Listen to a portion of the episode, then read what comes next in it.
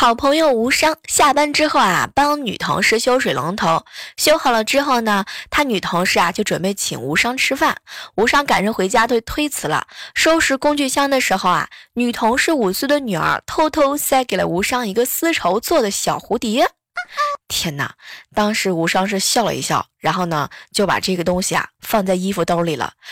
据听说，昨天回到家的时候，他差点被打死。他妈妈一直就质问他，那个蝴蝶究竟是从哪里拿的？